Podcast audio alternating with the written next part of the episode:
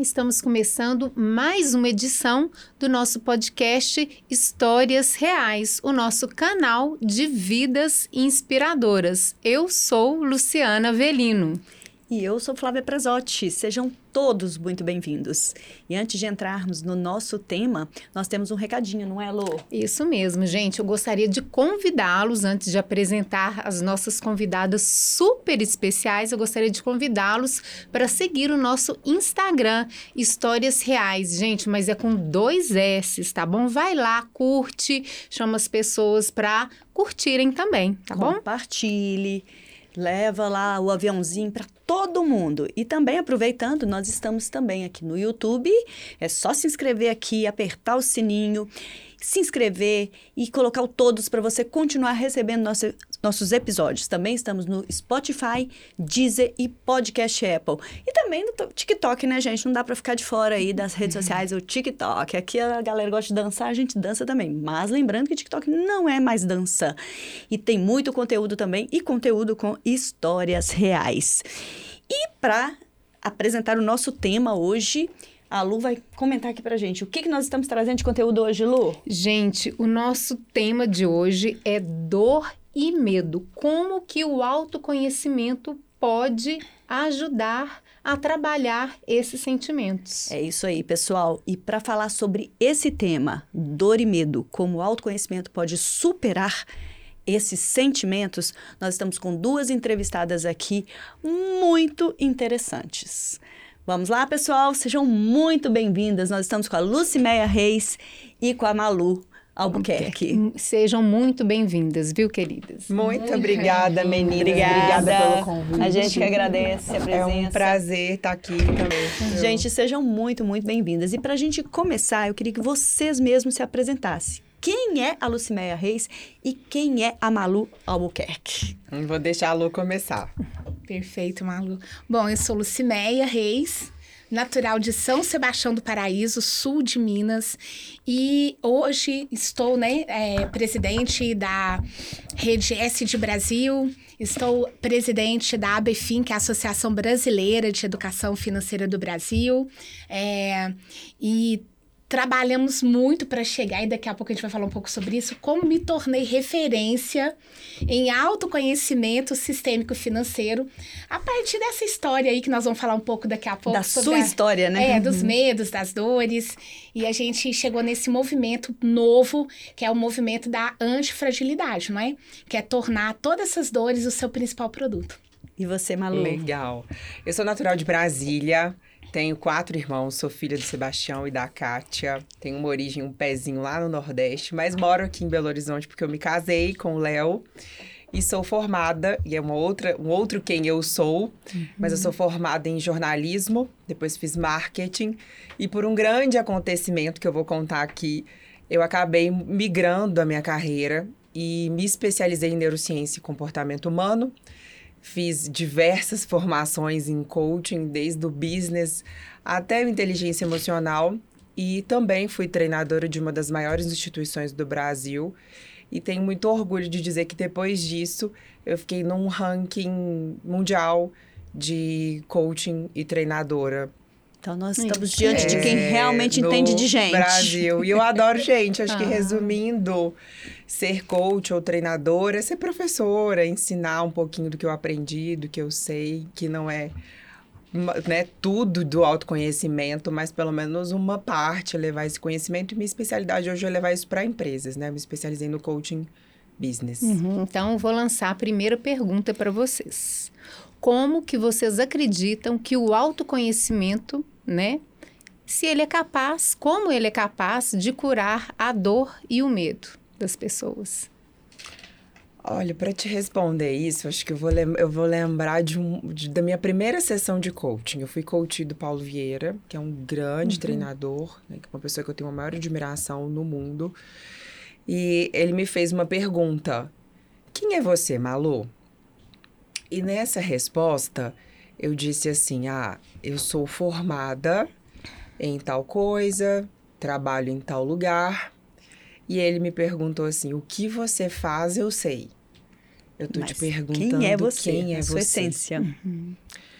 quando eu não soube responder essa pergunta, eu decidi que a única coisa que eu ia querer fazer na minha vida naquele momento era descobrir quem era eu.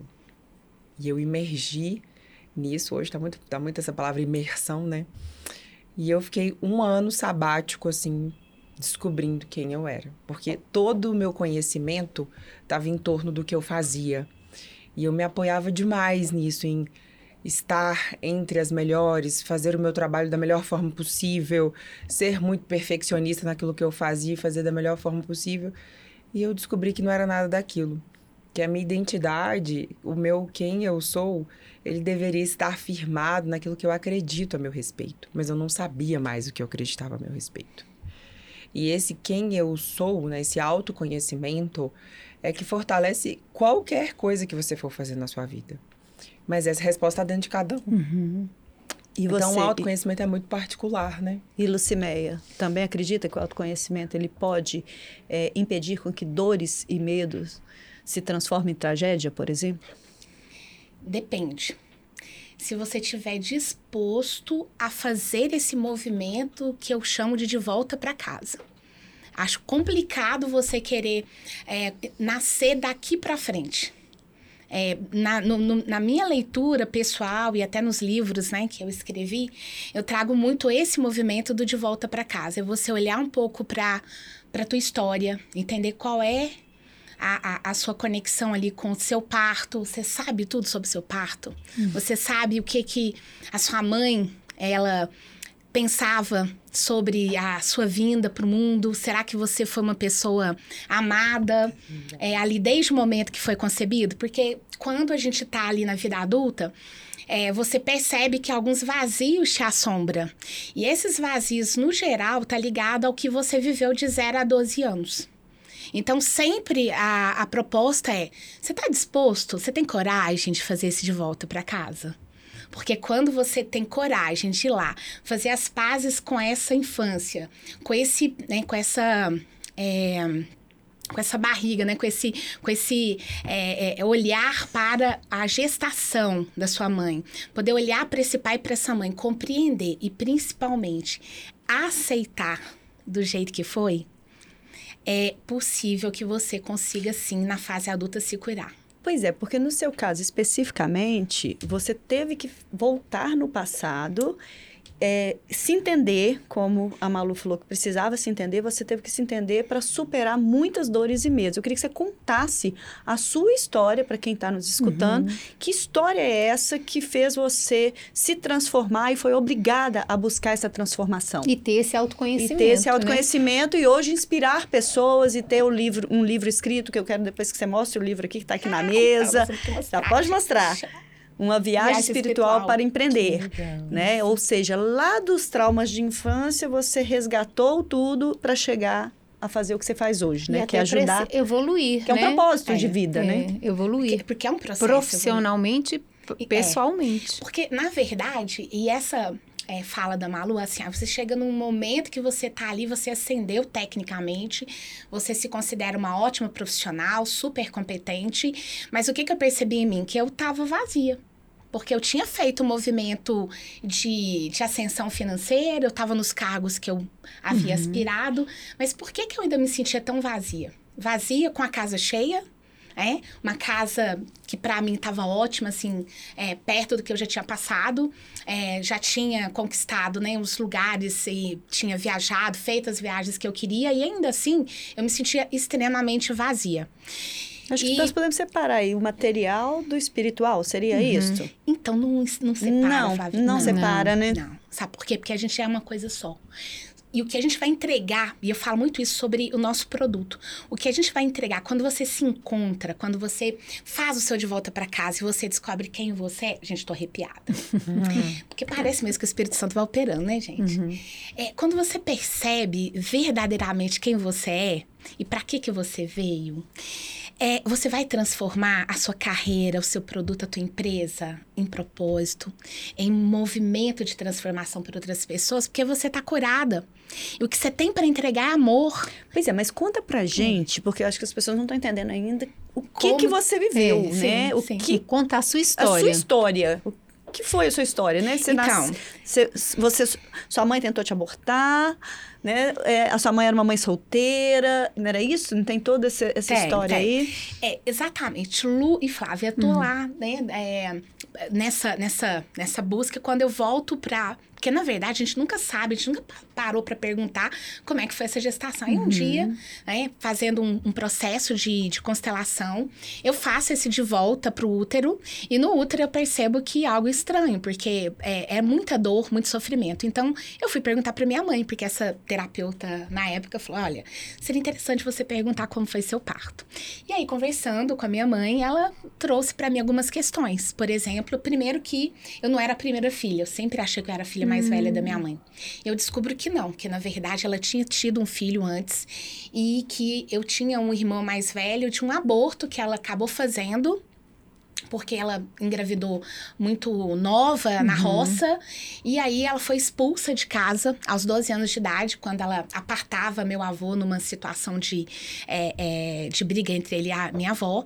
E ele tinha perdido todo o patrimônio. Aí entra um pouco nesse processo do dinheiro que eu vou falar para vocês. O Então, seu avô tinha também era um pouco abusivo, né? então, será? É isso que a gente tem que fazer as perguntas, porque o processo entre meu avô e minha avó parece que era bem resolvido. E a gente traz isso um pouquinho depois para o nosso projeto de fortalecimento, que é quando eu vou trabalhar as mulheres que são abusadas. A minha avó, ela não se sentia abusada. Porque, assim, a minha mãe se sentia agredida por aquela imagem, mas a minha avó nunca quis sair de casa. Sua mãe que senti- sentia. A mi- é, e às vezes somos nós, filhos, que nos sentimos abusados por situações. Quer dizer, a gente entende que aquele pai, que aquela mãe está sofrendo. E minha mãe achou que minha avó estava sofrendo. E aí ela entra no meio né, de uma situação, numa discussão, enfim. E aí é, meu avô fica muito irritado e ele coloca ela para fora de casa. As outras tias que também ficaram, né, tentaram ali meio que participar da, da, da confusão, também foram colocadas para rua. E no meio da madrugada elas vão, né, dormem ali na, na uma fazenda vizinha e de manhã a pé elas vão pro ponto de ônibus para de caminhão de leite, na verdade. Minha mãe diz que de caminhão de leite ela vem para a cidade e começa a vida dela sozinha aos 12 anos de idade. E aí eu convido aí as pessoas que estão nos assistindo a pensar. Pensa o seu filho, ou você, ou sobrinhos com 12 anos de idade. O que, que eles têm de, é, de maturidade para É. poder iniciar? Naquela época, é, essa, essa, algumas jovens já eram, já, já estavam maduras para trabalho.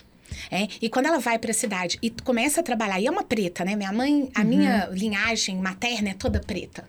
É, e a, a- a- na linhagem da minha mãe tem a minha avó, que tem uma linhagem indígena. Minha avó era muito, parecia Pocahontas. E, e meu avô preto. E quando sua mãe ficou grávida de você, ela não sabia que o seu pai tinha outra família. Não. Na verdade, é, ela leva essa dor que eu quero que chegar, Flávia, é, resumidamente, é que quando ela faz, ela rompe com esse pai e ela vive vários abusos no trabalho, porque ela vai em troca de comida, de- enfim, ela vai trabalhar Ela de morava na casa de uma doméstica. família em troca de ela comida. foi morando em várias casas e como foi acontecendo muitos abusos, E ela você já, trocava- tava, já estava na, na barriga dela não, nesse período? Não. não, ela ainda estava, ela ainda estava construindo os traumas dela. Porque dali pra frente começa a construir vários traumas e ela depois ela vai, ela realmente começa a ir pra night e tudo mais e encontra alguém, que é o meu pai. E aí esse pai, ele ele tava, na verdade, ali querendo só curtir, não era, né, não queria algo mais profundo. E aí ela se engravida. Né? E quando ela vai contar pra esse homem que ela tava grávida, é, ele. Na verdade, ela descobre antes, tá, Flávia? Ela, na verdade, ela descobre, Lu, que é, indo numa mercearia, que a dona da mercearia era a esposa dele. E ela Ah, olha tá. e vê os Nossa, dois ali. sim. E ela falou: é estranho, porque ele era solteiro, né? É. E quando ela vai contar pra ele, e já sabendo que ele estava, né, que ele tinha compromisso, tinha uma família, é, ele Ele já propõe tinha filhos com essa família? muitos filhos. Eu e tenho ela não 23 sabia, então, nem irmãos. de nada, nem... de- Não. 23 ela- irmãos? 23 Não. irmãos. É, de várias mulheres. Então tinha várias famílias. Tinha várias Várias famílias, mulheres, né? várias. Famílias uma, né? Pelo jeito, né? Então, Flávio, você Ou acredita que meu várias. pai tinha famílias? Depois eu descubro isso, que meu pai era um ótimo pai. Ele poderia não ser um bom é, fidelizador de mulheres, mas era um ótimo amante para todas, porque todas se matavam por ele. E ele era um ótimo pai, um pai carinhoso, que eu custei entender isso. Então você teve suporte do seu pai, mesmo com essa situação inteira. É, então, porque quando eu passo por esse processo, né? Primeiro esse processo de parto, que é quando eu sou rejeitada, primeiro porque assim, ele fica primeiro assustado. Mas sua mãe tentou te abortar. Tentou depois que ela vê toda a situação. Então, ela começa a ficar descontrolada. E aí a gente faz uma conexão com as mulheres que elas não têm essa infraestrutura familiar, quer dizer, ela não tinha mais meu avô, muito pelo contrário. Grávida no interior, naquela época, ou seja, ia ficar falada, meu avô já tinha expulsado de casa, ia Uhum. expulsado de novo da vida dele. Então, aquele medo. Então, o primeiro medo dela era isso: olha, eu, eu serei, é, ficarei sozinha. É, quer dizer, eu já não posso contar com a minha família. E esse homem que eu achei que poderia construir essa família comigo, Não ele tá ocupado. existir. É. Então, ou seja, ela começa a me rejeitar. Na verdade, ela não me rejeita. A gente acha, né, que quando o- os nossos pais estão, eh, nos abortam, que eles estão nos rejeitando. Na verdade, ela tinha medo da história dela. Como que ela daria conta? E você foi descobrir isso com quanto tempo depois? Depois, fazendo Hoffman. Fazendo rap. E Fazendo você, Hoffman. Malu? Depois a gente volta nela de novo. É. Como é que foi a Tava sua tão história? ah, mas nós temos já que deixar um spoilerzinho pra Eu já voltar. tava com vontade até de perguntar É, também. Pode perguntar também. Bom, eu gosto de contar a minha história dessa interseção, porque foi um grande acontecimento na minha vida. Como eu comentei no início, a minha ancoragem, né, toda a minha força estava nesse fazer, no realizar, porque minha mãe sempre me incentivou demais a estudar, trabalhar, ser independente, porque separou muito nova e dependia do meu pai, então ela estabeleceu essas convicções de que a mulher deveria ser mais independente e não depender do homem. E cada um tem É. a sua visão, né? Tem, Claro. Eu nem considero que tem um certo e errado. Mas em 2016 teve esse fato, né, que, que eu comentei aqui com vocês, e é o motivo de eu estar aqui, que eu engravidei, né? Me casei em 2013, em 2015 eu engravidei, em 2016 eu tive o Miguel. É uma história enorme, eu tô lançando meu livro daqui 30 dias, mas vou resumir para até ser breve. É, nesse relacionamento que eu tive complicado, abusivo, abusivo em que sentido, né? Hoje o abusivo tem diversas vertentes. No sentido de ser um relacionamento onde eu precisava ser, eu era privada, controlada, né, com muito ciúme, eu considero isso um abuso, grito, nesse sentido, que me machucava demais. E com muitas idas e vindas, a gente já tinha se separado algumas vezes, ou pelo menos ensaiado, né, se separar. Eu engravidei e tive o Miguel. Como pelas minhas crenças e convicções, eu sempre quis muito ter uma família. Eu, naquele momento, decidi que, por mais que não tivesse um relacionamento agradável e bom, eu ia tentar fazer um 100%, 110, 120, para que eu pudesse ali trazer pelo menos uma ideia de família para o meu filho. E foi nesse. Ele estava com dois meses e meio. Um belo dia eu saí de casa, eu tinha uma, uma assessoria de imprensa em Brasília. E nesse período, claro, né, eu estava em casa, cuidando do meu filho, tirei um período de afastamento, mas nem tanto, que a empresa era minha, então a gente não desliga. Colega de Obrigada. trabalho. É, e eu precisava colegas. muito, né, estar Profissão. lá, era tudo muito presencial ainda, coisas que eu tinha que assinar, saí de casa e deixei o Miguel aos cuidados do pai. Tava uma pessoa que cuidava da minha casa, assim, não era uma pessoa fixa, mas ela ia com uma certa frequência, às vezes me ajudava também com o Miguel. Até que eu saí e voltei. E quando eu voltei, depois de duas horas, ele eu era uma casa, né? Então, só para tentar ilustrar na mente de vocês, era uma casa. Então, assim que eu estacionei meu carro na garagem, eu vi a porta, né? Dava para já ver a porta da casa. Ele sai correndo com meu filho no braço e a primeira informação que eu tive é: o Miguel caiu. Aquele momento, assim, naquele momento, eu vi toda a cena, o Miguel já meio roxinho, desacordado. Eu desci do carro com uma bolsa, eu tava com meu computador e uma bolsa e fui andando, tentando, né? Caí no meio do caminho, não consegui nem chegar lá na porta da minha casa e perguntando para ele o que estava acontecendo. Naquele momento ali, meu, meu, meu mundo desabou. Eu não sabia né, o que, que tinha acontecido. A O informação era Miguel essa. tinha quantos meses? Dois meses e meio. Dois meses e meio. É. E ele nasceu enorme, ele nasceu com 3,950 kg, então ele era um bebezão mesmo. Eu sou alta, né? É. O pai dele era alto também. E aí entramos no carro, fomos pro hospital que da minha casa até esse hospital era o mais próximo, dava mais ou menos uns 10 minutos. No meio desse caminho, a gente encontrou um, um policial, eu buzinei, ele viu que estava tendo alguma coisa em pânico ali no carro, começou a abrir o caminho, chegamos mais rápido. E ali, assim que eu estacionei o carro, é, já estava aquele clima de pânico. É, uma equipe foi receber a gente, viu que era um bebê. É, e não era um hospital que tinha pronto-socorro pediátrico, mas eles receberam o Miguel e fizeram tudo de possível e imaginável para é, para a ressuscitação dele, para amparar, né, para os primeiros socorros. Naquele meio do caminho, eu não tinha, eu não tinha perdido meu telefone celular.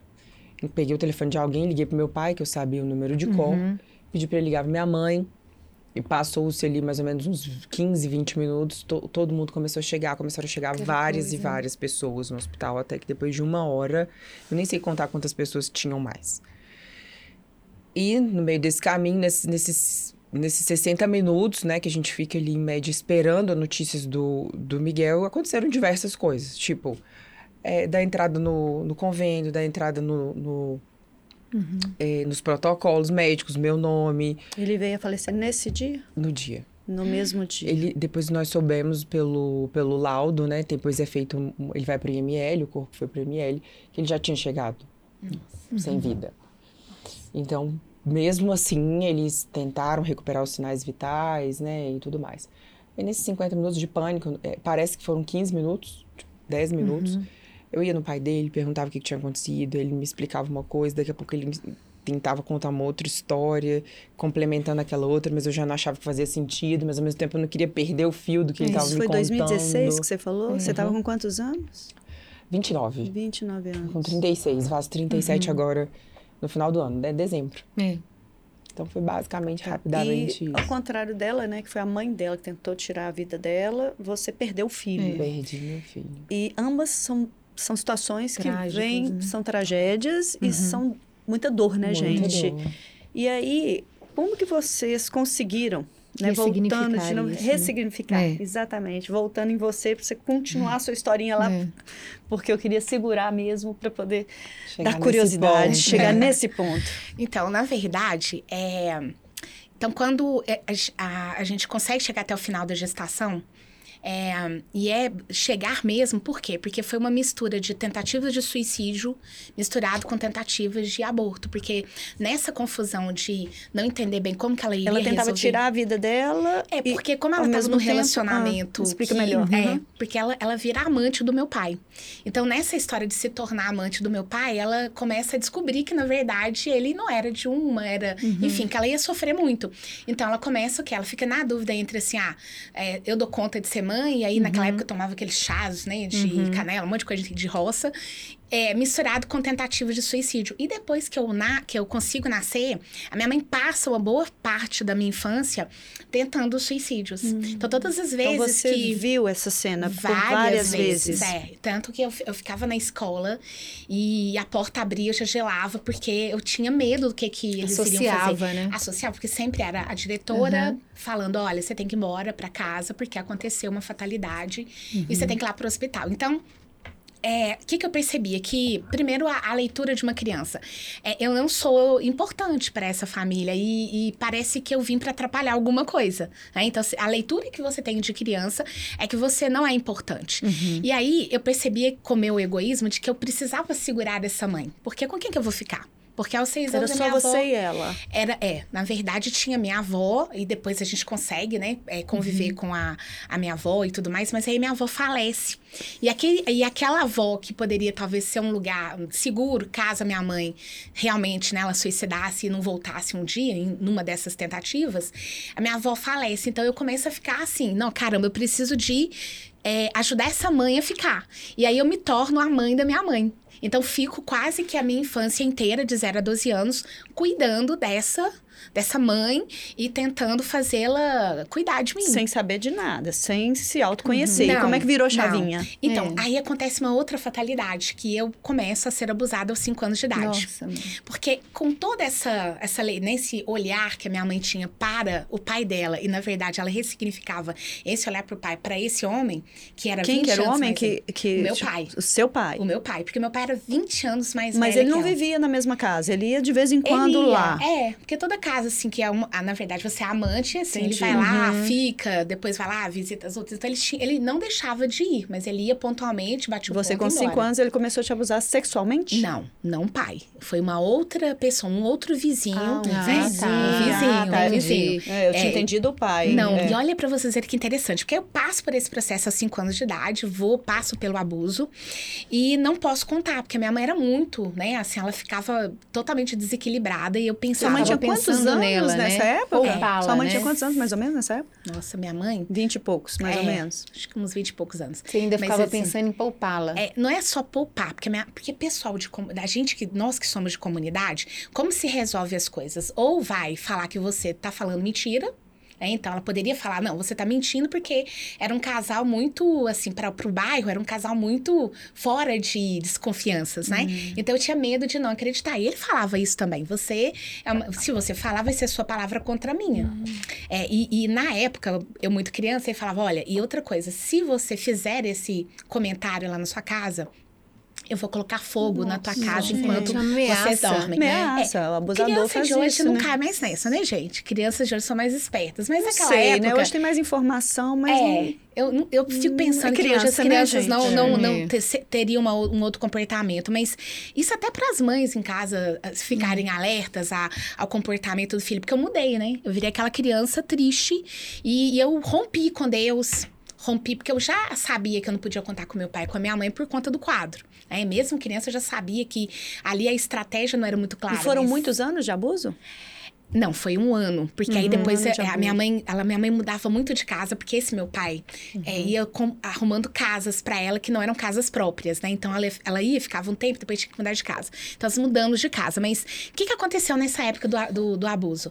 É, eu sofrendo aquela história do abuso, e eu comecei a achar que todos os homens podiam abusar, Uhum. inclusive o meu pai. Porque como minha mãe, ela tinha ciúmes é, de mim com meu pai, que é natural. Quando você tá num- num- numa relação onde o casal é muito infantilizado, né? E os dois eram, né? Porque eles ficavam muito naquele jogo entre eles. Então, a- a- os filhos sofrem muito essa história de assim, até que ponto que a esposa se sente a estratégia mesmo daquele relacionamento. Então, se meu pai chegasse e me desse muita atenção, é, ela ficava brava. Então, apanhei muito na infância, porque ela, às vezes eu nem sabia por que eu tava apanhando, mas ela ficava muito irada. E, e aí eu me lembro disso, que assim, ela falava muito assim: toma cuidado com seu pai. Fica atento com seu pai. Porque ele tem muitas mulheres. Então, eu, eu vivi uma adolescência achando que meu pai poderia ter olhar pra mim e contatos físicos que não fosse de pai pra filho. E eu perdi uma super oportunidade de poder conviver, porque depois que você vai Era o medo. aprofundar... É, era, era medo, medo. Era medo total. né? É, agora, Lucimar, eu tô muito curiosa de como que você conseguiu dar essa guinada, reconectar com o seu propósito, porque foram muitas, coisas. muitas influências, foram muitas, né, negatividades. É, Foram... vários pontos negativos. pontos E como, você Como que virou você isso? virou Resume essa- isso pra gente, resume. porque aí a gente quer voltar Então. na Malu aqui pra Malu É. completar também essa Ok. questão Como que você conseguiu? dessa então, na superar. verdade, foi isso. Qu- Quando eu saio, né, dessa casa, vou embora e vou buscar academicamente resolver minha vida, porque eu queria muito é, ascender. E aí você tem um pacto de vingança com aquela pobreza, porque eu tinha um pacto de vingança com uma série de situações de pai e mãe, mas eu tinha também uma- um pacto de vingança com aquela história de pobreza. Então eu saio de casa não é só porque eu não aceitava aquele pai, aquela mãe, aquela história. Eu também não aceitava aquela vida miserável. E aí eu quis vir embora. Aí eu vim pra capital pra poder tentar uma outra oportunidade de, de, de vida, de, de escola, de carreira. E eu consigo vencer. Eu consigo chegar é, nos melhores cargos, trabalhei Nossa. né, em empresa, empresas assim renomadas, Uhum. me tornei uma executiva de sucesso.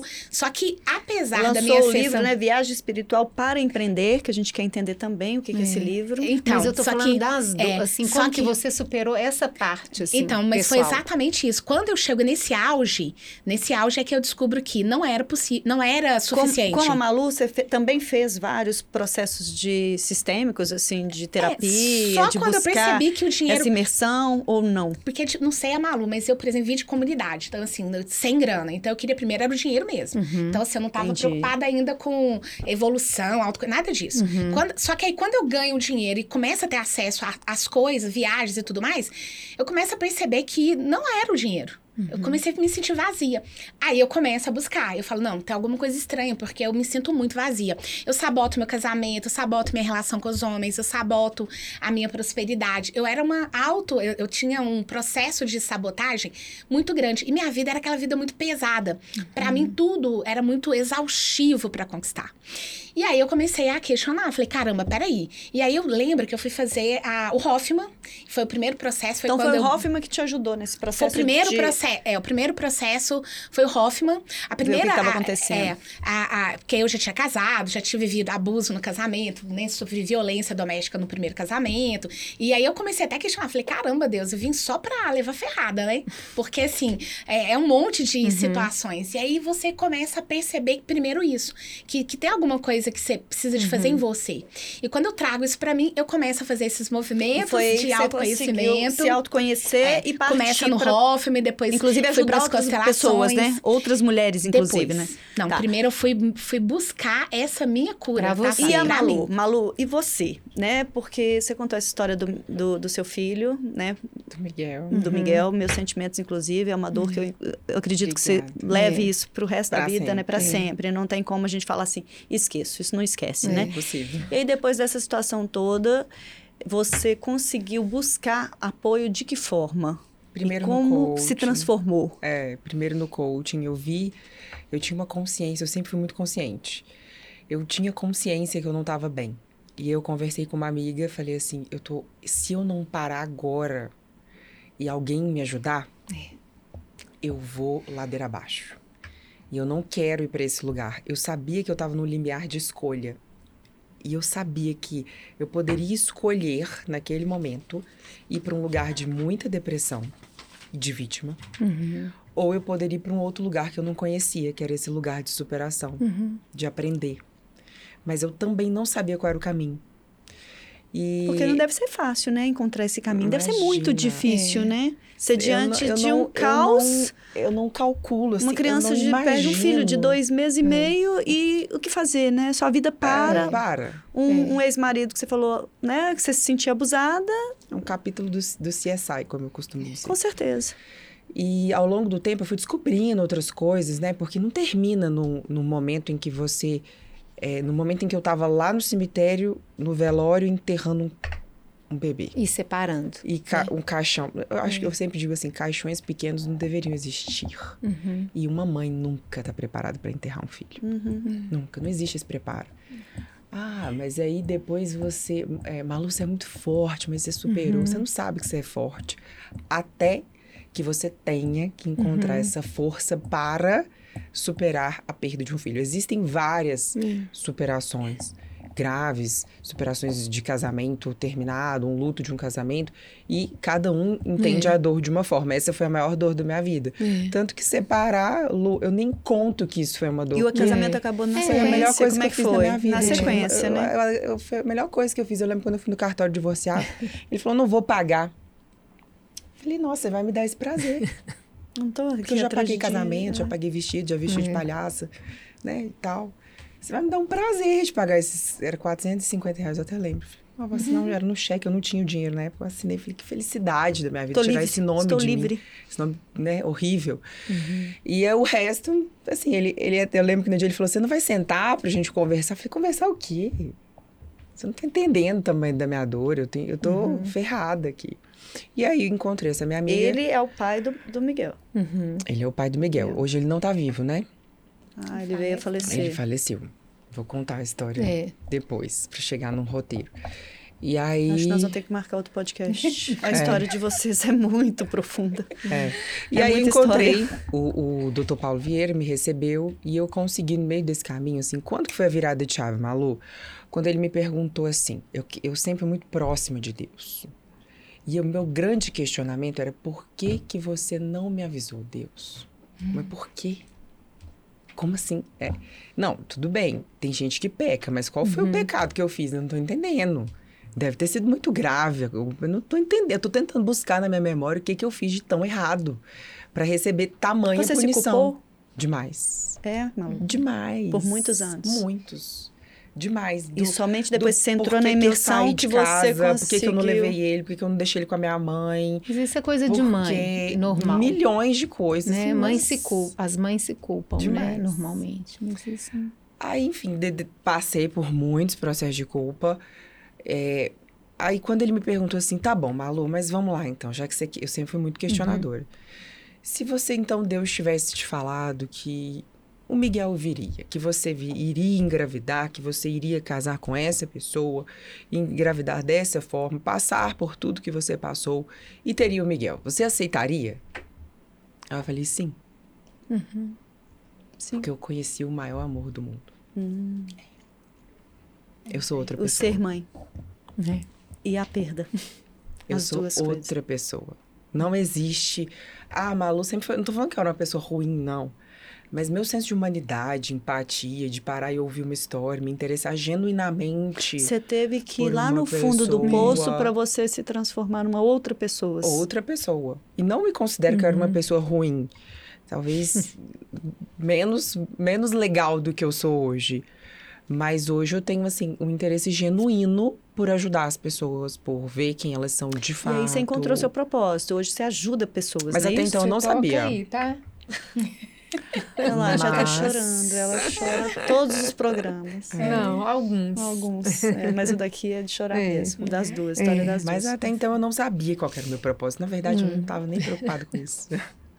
Essa É. coisa dessa busca por É. propósito, É. busca por. Você nem tava pensando, Não tava né? nem aí. É, Não Não sabia nem o tava que, que era aí. isso, né? Pra É. ser sincera, o que, que é isso? né? Não, eu tava fazendo os É. meus cursos, eu adorava, e alguém me Uhum. pedia ajuda e eu falava assim: ah, eu te ajudo. Não, vem cá, você não tá entendendo. Então vem foi cá entrando que no natural na explico." sua vida? Totalmente. Ajudar as pessoas É, com o seu trabalho? Uhum. Totalmente. Foi, foram os meus professores que falavam assim: "Ô, você leva jeito demais pra dar aula, pra explicar, você tem uma Uhum. Inclusive, paciência. tem a- o livro, você vai. eh, No, no livro vo- tá inserido cursos, não é? Aham, tem. Conta um pouquinho Eu fiz alguns disso, né? Eu já fiz vários capacitar as pessoas, não é? Para mostrar, eu fiz um curso que chama Jornada de Propósito, aí lá eu falo da jornada do propósito, Uhum. por quê? Acabou que as pessoas se identificaram com esse negócio de propósito e querem Uhum. saber, mas É, quando você não tá em busca do propósito, você já tem um propósito, que é achar o seu. isso. E ali eu comecei a, a tentar ajudar as pessoas de Uhum. alguma forma, fazendo com que elas voltassem para esse lugar de quem sou eu? Essa Uhum. resposta básica, mas que não é simples, né? Ninguém responde. né? É. É, que é difícil de responder, ou é dolorida, ou você tem que olhar muito no espelho, ou você tem que olhar muito pro passado, ou você tem que fazer as pazes com quem você não tá afim, tipo um pai, uma mãe que Uhum. né, te Uhum. rejeitou, abusou, sumiu. E esse fazer Então, as pazes Ambas passa entendem por- que hoje, pelo que vocês passaram, que o autoconhecimento, quando você busca ele e se entende, ele te transforma numa pessoa emocionalmente mais forte. Absolutamente. Porque E você uma também, coisa que me chamou atenção, Flávia, dela falando do... Não, a Da- Lucimé discorda. Peraí, É. deixa eu entender ali a Não, visão. porque na verdade, na minha, na minha visão, é, eu tinha que fazer essas pazes verdadeiramente com esse passado. Eu precisava de acolher esse, esse útero, eu precisava de acolher esse abusador, eu precisava de acolher esse pai. E enquanto eu não fiz as pazes com essa, com tudo, inclusive com a ancestralidade, de querer ser preta, de ter a origem e poder honrar, sabe? É, a única coisa que eu não fiz as pazes foi com as minhas raízes, né? Que minhas raízes do cabelo, principalmente.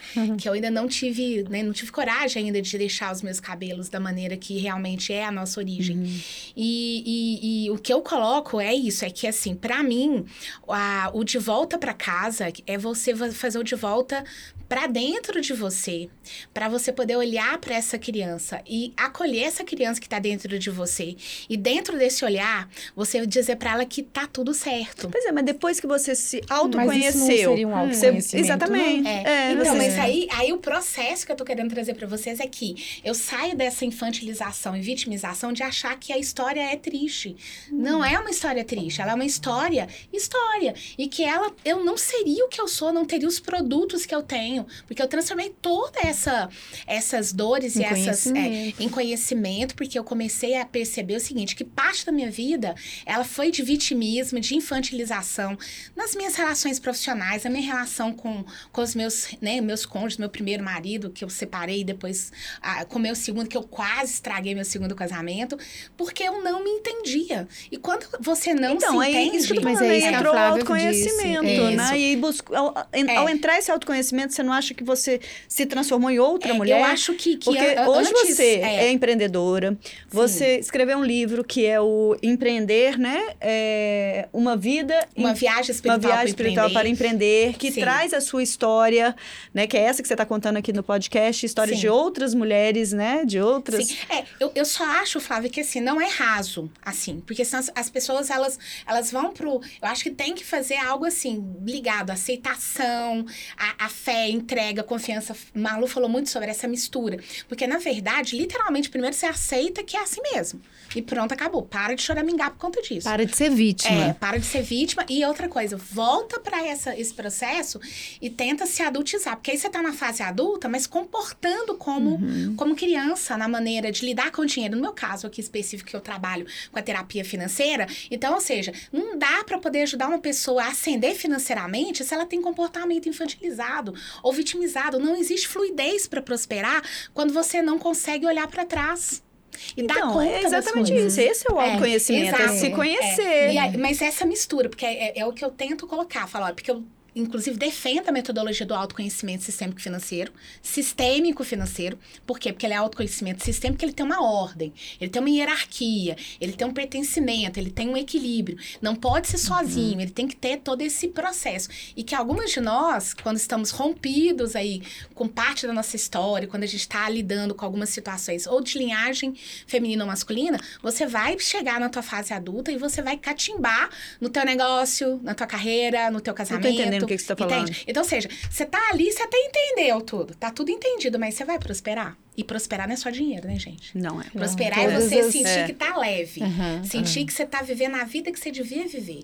Entendeu? Sem só se doar pro outro. Porque o doar pro outro é depois. Ou seja, primeiro, porque você perguntou isso pra mim, né? Uhum. Lu, e aí? Não, primeiro eu me resolvi. Primeiro eu fui lá curar as minhas dores, porque senão você a vai Malu entregar... também teve que se resolver, né, Malu? Você teve, Malu? Olha, eu Ou acho, não? Eu acho que o autoconhecimento, a vida, ela sempre vai, por alguma porta, nos convidar a um autoconhecimento mais profundo. Talvez esse autoconhecimento comece pelo pai e pela mãe, por uma relação que não foi bem resolvida ou está dolorida com os pais. Talvez venha por uma relação conjugal que não está indo bem e ela projeta talvez uma relação dolorida dos pais e você percebe que está repetindo um padrão no casamento. Talvez você perceba que você precisa se conhecer porque você está repetindo sua mãe e seu pai com seus filhos. Uhum.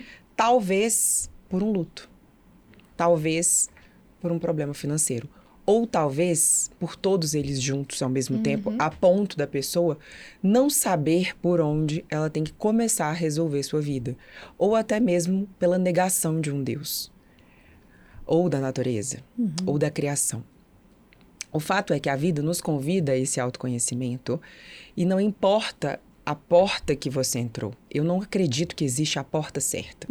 Cada Eu um. acredito que existe o momento certo para que você aceite Muito pessoal que um. você precisa se conhecer. E esse espelho aberto, uma vez que eu apresento para você assim, Lu, eu conheço sua história, eu consigo te ajudar e eu sei que tudo isso aqui você tem para resolver. Se eu pegar 12 coisas e te apresentar, você vai se achar muito feia. Isso é muito dolorido. Tem que ser aos poucos. Então, esse processo de autoconhecimento, ele é contínuo. Ele não termina. Malu, você tem filhos hoje? Não. Não por uma opção mesmo, assim, não, eu não quis fazer uma substituição. E ser muito consciente nessa escolha. E um momento também, né? Respeitar o momento do meu marido, do Léo.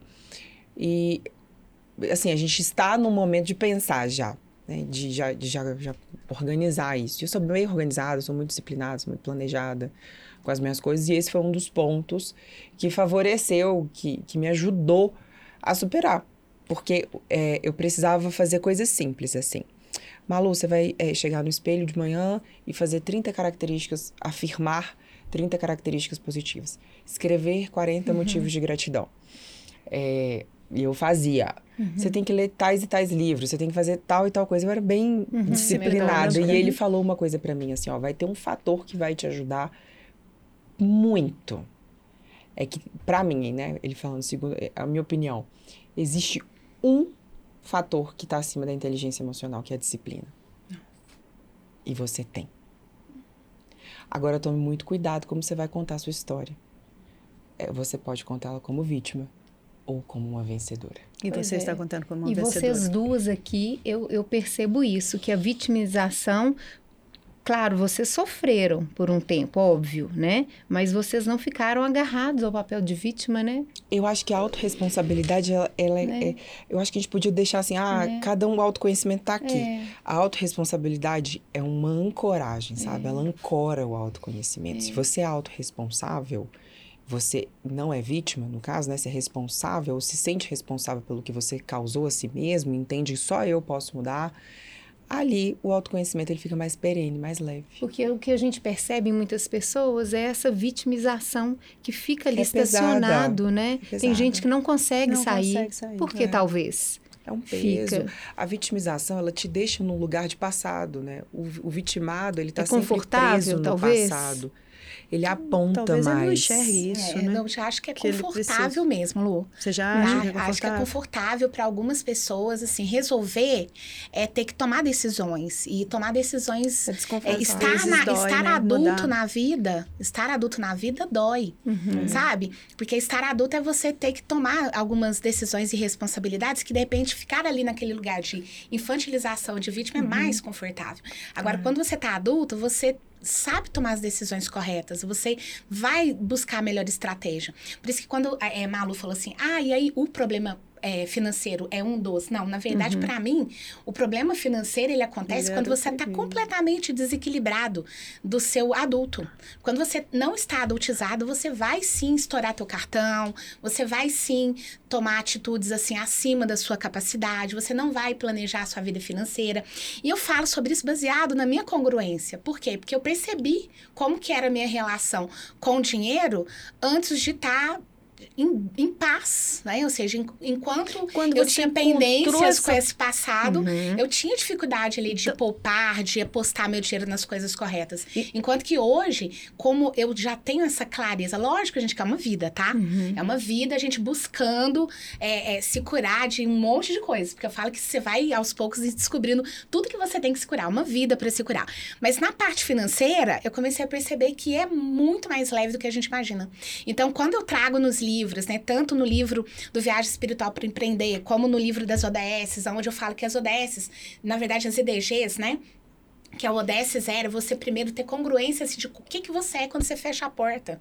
É, será que você economiza porque você é, só é um, um, a, uma pessoa, como diz a Malu, disciplinada, ou você tem uma consciência espiritual de que isso aqui tudo é nosso e que a gente precisa realmente é, é olhar? Então, aqui na, nas ODS, vocês vão perceber assim que a gente está uhum. falando muito, não só eu, mas vários conteúdistas sobre isso, sobre a gente é, pensar que prosperidade, que ascensão financeira, ela está muito ligada à nossa história primeiro, de nós com nós mesmos. Por isso que tudo tudo ele, ele se fecha nesse autoconhecimento. Tá? Perfeito, tá? gente. Pois é, gente, nós temos muitas histórias. É, eu acho que nós vamos ter que trazer a Malu sozinha, trazer que, você que sozinha. É Malu, vamos combinar, né? É. É Os dois são muito profundos. De, é. maravilhoso, maravilhoso. É. Então, enquanto a Lu faz vocês tirar uma cartinha aí, eu já vou aqui agradecer os nossos apoiadores, que é a Presote Comunicação que é a minha agência de comunicação corporativa, com 26 anos de mercado, com atendimento aí norte a sul do país, na área de relações públicas, assessoria de imprensa, gestão de crise de imagem e reputação. Somos colegas, viu, Malu? Produção de conteúdo, jornalística online, offline. E é isso aí, pessoal. E a Droga Norte, com 50 anos de mercado, com atendimento com é, atendimento aí em Contagem, né? Com sede, né? Em Contagem e Belo Horizonte. Nossa. E aí, o que que saiu para vocês aí? Pra Ai, gente tô já ir terminando. Quem vai contar o que aí? Adorei Mas eu queria meu. falar do, do projeto Alumni com você, eu queria falar do projeto Helenas. Ai, Eu queria coisa, entender né? mais coisa da Malu, mas Gente, muito a ver. é Nossa, tô aqui até no Histórias Reais, quando vocês tiram essas cartinhas, Pode parece que a gente tem seu. um- uma Doce. bolinha de cristal. Que já, já, já define Nossa, tudo. tô até emocionada. Fala o seu Tudo, Instagram, Malu. Tudo a ver com, com o que a gente É. conversou aqui? vida. Com a sua É. vida. Doçura, que é o que eu, eu Doçura. acredito. Viver com suavidade, com delicadeza, enxergar o outro com ternura, exercer o cuidar, mover-se pela vida com leveza, exercitar a sutileza, conviver com tolerância e tratar a si mesmo com carinho. Não, maravilhoso. Exatamente o que você falou aqui, né? Que você se transformou numa pessoa Não, melhor, tirar mais humana, mais. é E o aí, seu muito legal. Instagram, Malu? Malu Albuquerque, quem quiser me seguir. Com um Gente. L, né? Malu com Só um L. com L. Albuquerque. Olha que maravilhoso. Prudência. E aí? Olha só o que que fala. A arte de ouvir antes de agir, de compreender os sinais, de agir com a alma. Nossa, acredito demais nisso. De cultivar a serenidade. A gente falou muito da leveza, né? Falamos. O tempo todo aqui. De caminhar no equilíbrio. A arte de compreender e respeitar o ritmo da vida. De compreender e respeitar o momento certo. A arte de praticar a ação correta, ou seja, retiga- os valores humanos, né? Retidão, bondade, verdade, beleza. Então, assim, nossa, super grata. E o seu Instagram? Meu Instagram é Lucimeia Reis. Lucimeia.reis. Meninas, Gente, Então, muito, gente, muito obrigada, viu, gente? Obrigada. Muito obrigada. Foi um prazer Obrigada enorme. vocês. Obrigada, Lu. Muito bom, muito Eu bom. desejo um muito sucesso. meninas.